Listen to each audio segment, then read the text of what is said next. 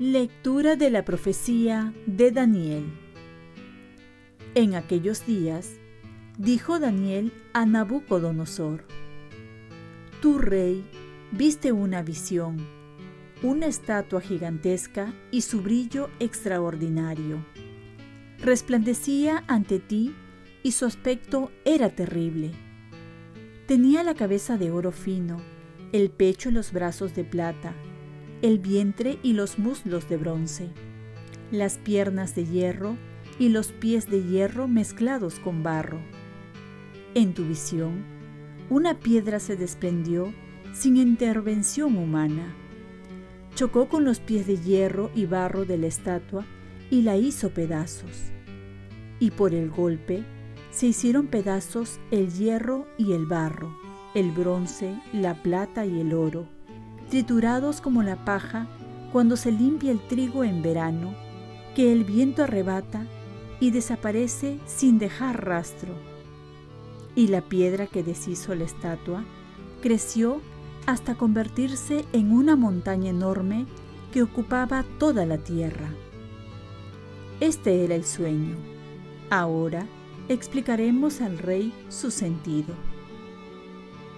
Tú, oh rey, Rey de Reyes, a quien el Dios del cielo ha concedido el reino y el poder, el dominio y la gloria, a quien ha dado todos los territorios habitados por hombres, bestias del campo y aves del cielo, para que reines sobre todos ellos. Tú eres la cabeza de oro. Te sucederá un reino de plata menos poderoso. Después, un tercer reino de bronce que dominará todo el orbe. Vendrá después un cuarto reino, fuerte como el hierro. Como el hierro destroza y machaca todo, así destrozará y triturará a todos. Los pies y los dedos que viste, de hierro mezclado con barro de alfarero, representan un reino dividido, aunque conservará algo del vigor del hierro, porque viste hierro mezclado con arcilla. Los dedos de los pies de hierro y barro son un reino a la vez poderoso y débil. Como viste el hierro mezclado con la arcilla, así se mezclarán los linajes, que no llegarán a fundirse, lo mismo que no se puede fundir el hierro con el barro. Durante ese reinado, el Dios del cielo suscitará un reino que nunca será destruido, ni su dominio pasará a otro, sino que destruirá y acabará con todos los demás reinos, pero él durará por siempre. Eso significa la piedra que viste desprendida del monte sin intervención humana y que destrozó el barro, el hierro, la plata y el oro. Este es el destino que el Dios poderoso ha revelado al rey. El sueño tiene sentido y la interpretación es cierta. Palabra de Dios. Salmo responsorial. Ensálcenlo con himnos por los siglos.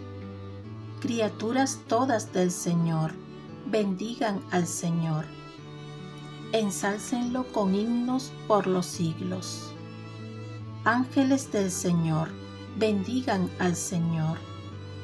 Ensálcenlo con himnos por los siglos. Cielos, bendigan al Señor. Ensálcenlo con himnos por los siglos. Aguas del espacio, bendigan al Señor. Ensálcenlo con himnos por los siglos ejércitos del Señor, bendigan al Señor. Ensálcenlo con himnos por los siglos. Lectura del Santo Evangelio según San Lucas. En aquel tiempo, hablaban del templo, admirados de la belleza de sus piedras y de las ofrendas que lo adornaban.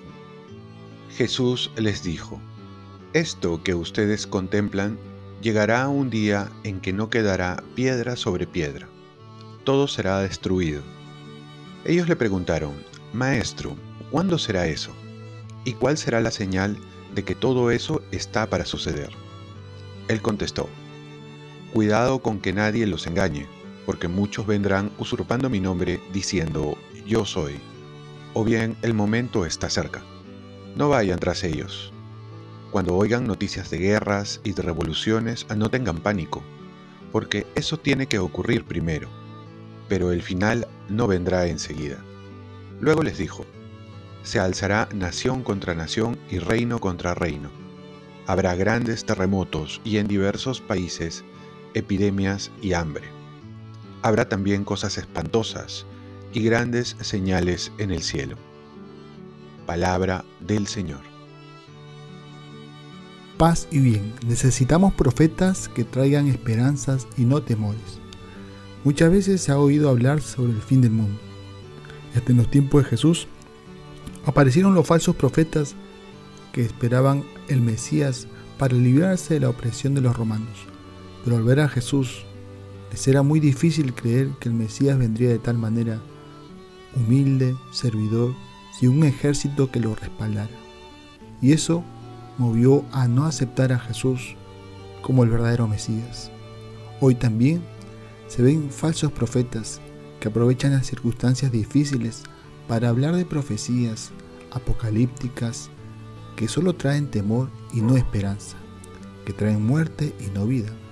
Tal es el caso que en el tiempo de pandemia, para asustar a mucha gente sin fundamento, piden que no se vacunen, porque se dice que es la señal de la bestia o cosas similares. O ante las noticias tan negativas, algunos se sienten iluminados trayendo mensajes de desesperanza. Por otro lado, tenemos otros falsos profetas que se aprovechan de la ignorancia de la gente para sacarle todo el dinero que puedan, llenando coliseos, asustándolos para que den el diezmo y hasta ofreciéndoles el paraíso terrenal si es que donan más dinero al pastor.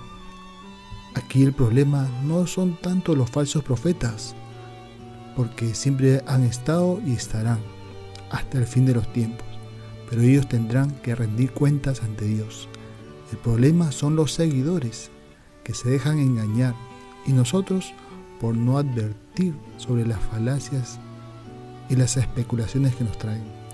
Jesús va a decir, no vayan tras ellos.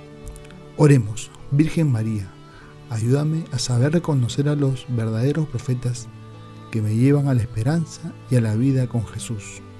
Ofrezcamos nuestro día. Dios Padre nuestro, yo te ofrezco toda mi jornada en unión con el corazón de tu Hijo Jesucristo, que sigue ofreciéndose a ti en la Eucaristía para la salvación del mundo. Que el Espíritu Santo sea mi guía y mi fuerza en este día para ser testigo de tu amor.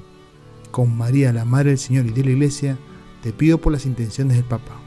Con San José Obrero te encomiendo mi trabajo y mis actividades de hoy, para que se haga en mí tu voluntad.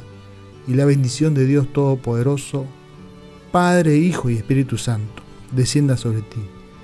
Cuenta con mis oraciones, que yo cuento con las tuyas y que tengas un santo día.